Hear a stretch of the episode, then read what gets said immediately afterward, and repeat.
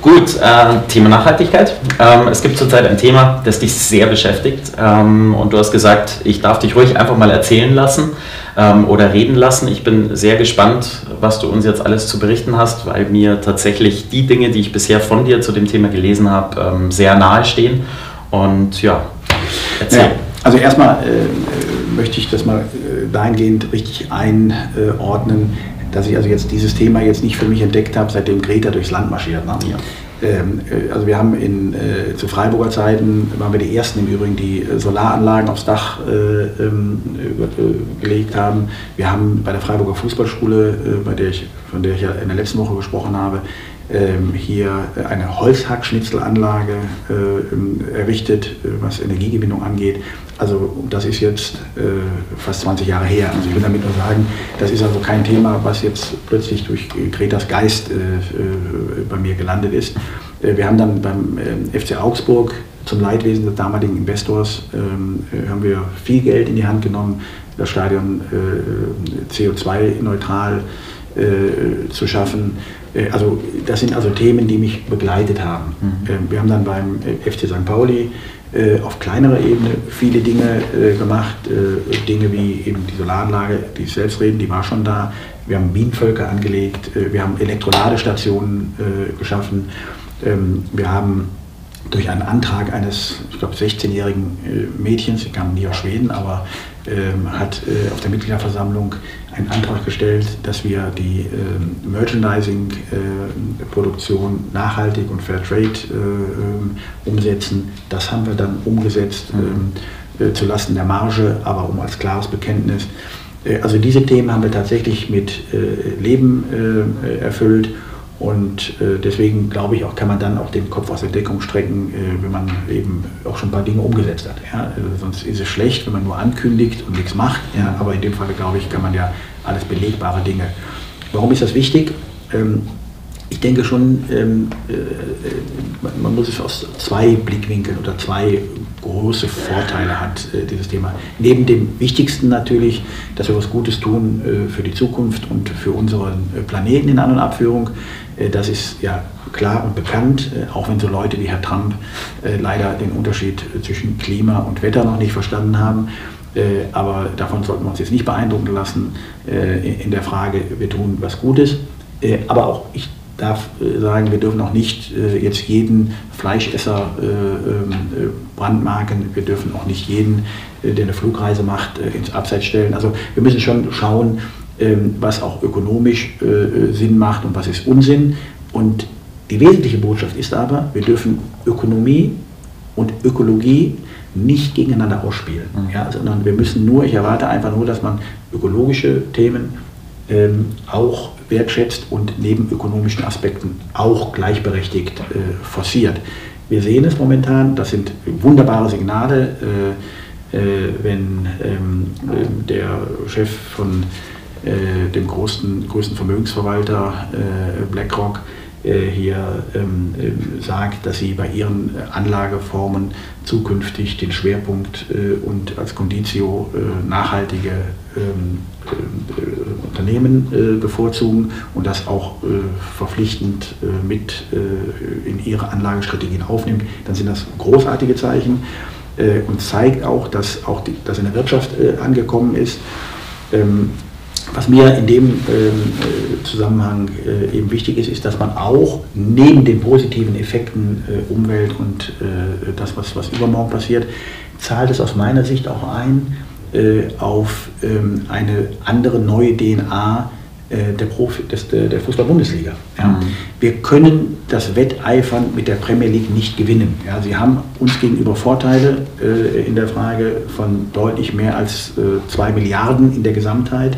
Ähm, das, diese Lücke können wir nicht schließen. Aber wenn es uns gelingt, eine glaubwürdige neue DNA zu schaffen, Nachhaltigkeit, sozialste Liga, äh, fannahste Liga, also Themen, äh, die am Ende auch auf eine emotionale Nähe ähm, äh, abheben, dann ist das äh, wunderbar und kann ein Alleinstellungsmerkmal werden in Europa, in der Wettbewerbssituation. Denn wenn heute eine Generation Z, also der unter 23-Jährigen, äh, sich mit diesen Themen beschäftigt. Wenn 15-, 16-Jährige auf die Straßen gehen für ökologische und soziale Themen, dann finde ich, äh, ist das ein, ein Zeichen, was wir ernst nehmen müssen.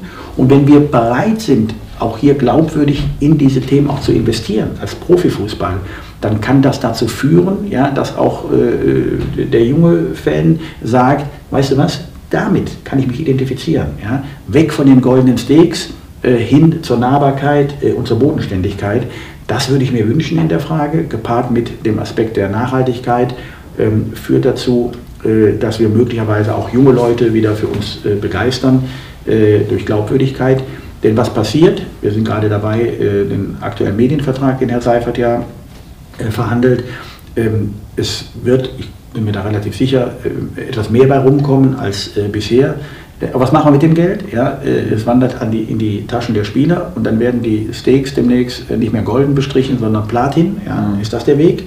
Also wir müssen wegkommen vom, ähm, von der Umsatzmaximierungswahn ja, äh, hin äh, zu den Themen, die ich gerade gesagt habe. Und vor allen Dingen, äh, um das auch klar zu sagen, eine Entwicklung vom äh, Shareholder Value Ansatz zum Stakeholder Value. Mhm. Ja, das ist ein ganz wesentlicher Punkt. Warum? Weil wir dürfen eben nicht alles nur äh, dem Return on Invest äh, unterwerfen. Und wichtig ist, und deswegen will ich hier auch nochmal eine Lanze brechen, wir sind ja da alle, ich war beteiligt am Entscheidungsprozess, ähm, kritisiert worden ja, von den Boulevardmedien, äh, warum die zweite Liga das Montagsspiel abschafft. Ja, mhm. äh, in der Frage, weil es wird ja weniger Geld bringen. Ja, das wissen wir. Ja, das war eine bewusste Entscheidung. Mhm. Es war aber eine bewusste Entscheidung für Stakeholder, ja, nämlich den Fans, ja, eben denen nicht mehr zumuten zu müssen, montags abends ja, quer durch die Republik reisen zu müssen, möglicherweise Dienstag nicht zur Arbeit gehen zu können. Das war eine Entscheidung für Stakeholder. Mhm. Unter Shareholder Value Gedanken hätten wir anders entscheiden müssen. Das mhm. ist das, was ich sagen möchte dieses Thema Football Assets Meant to Be, so wie die Liga sich ja nach außen präsentiert, die Bundesliga. Ähm, was, was würdest du denn da sagen? Was gehört denn da noch alles dazu, außer eben potenzielle Montagsspiele? Ähm, also wie kann sozusagen der einzelne Verein und insbesondere aber auch die Fans, wie, können, wie kann man da an einen Strang ziehen und noch mehr wieder dieses echte Fußball mit dieser Nahbarkeit ähm, generieren? Gut, also wir müssen jetzt aufpassen, dass wir, ich will jetzt auch hier nicht äh, zu gefühlsduselig äh, ja. äh, werden, äh, weil eines ist auch klar, ähm, Du kannst natürlich mit einer gewissen Strategie, im Übrigen haben wir ähnlich, waren wir Pioniere äh, 2000, äh, 2001, als wir die Einführung der Nachwuchsleistungszentren hatten. Ich hatte übrigens den Vorsitz damals, sechs Jahre lang, ja, als äh, 98 WM Frankreich, äh, Deutschland, mhm. Schiffbruch erlitten hatte, 2000 Belgien und Niederlande die Europameisterschaft in die Hose ging. Äh, alles lag am Boden und wir haben dann nach Konzepten äh, geschaut und Meyer Vorwälder hatte damals mir den Auftrag erteilt, als Vorsitzender der Kommission mhm. das Konzept äh, zu entwickeln. Schon mal mit vielen guten, klugen äh, äh Kollegen aus DFB und DFL dann auf den Weg gebracht und umgesetzt. Das heißt, wir haben die Vereine zu ihrem Glück verpflichtet, mhm. Nachwuchsleistungszentren äh, zu schaffen. Heute sage ich genauso, ja, äh, ist jetzt wie gesagt 20 Jahre her, warum verpflichten wir äh, und zwingen die Vereine nicht zu ihrem Glück, eben auch für nach, was nachhaltige äh, Ausrichtung angeht. Mhm. Also mir leuchtet überhaupt nicht ein, warum wir ähm, reglementieren, wie viel Quadratzentimeter äh, äh auf der Trikotwerbung äh, eingesetzt werden darf für Werbung. Ja? Wir reglementieren, äh, dass 800 Lux äh, das Flutlicht mhm. haben muss. Ja? Wir reglementieren, wie viele Medienarbeitsplätze, wie viele Parkplätze und weiß der Kuckuck, was alles am Spieltag bereitgestellt werden müssen. Aber über Ökologie mhm. und Themen finden wir nichts. Mhm. So. Äh, und da sage ich dann schon, das muss, ein, äh, das muss uns doch, ähm, ich sag mal, ein Signal geben, dass wir tatsächlich in den Bereichen auch äh, das ja, als Conditio in die Lizenzierung mit aufnehmen in der Frage und auch mit Übergangsfristen kann man ja alles machen, aber ein klares Signal, das würde ich mir wünschen. Was heißt das konkret? Ja, das heißt eben konkret, dass man sich Gedanken macht, in Richtung äh, Autofreiheit, ja, in Richtung natürlich der äh, Solaranlagen auf den Dächern, in Richtung der Elektromobilität äh, insgesamt, in Richtung der ähm, Fair Trade, der Produktion von, von Merchandising.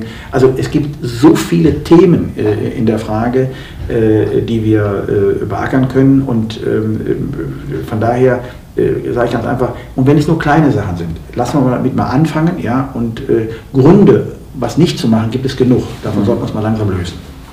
Gut, äh, du hast gesagt, dass wir dieses Mal versuchen, in unserer Halbzeit, also in 15 Minuten zu bleiben. Darum habe ich, glaube ich, nur noch eine Frage. Ähm, Was ist denn dein Gefühl? Bewegt sich bereits was? Also hast du das Gefühl, dass, dass die Themen gehört werden und verändert sich die Liga oder was erwartet uns?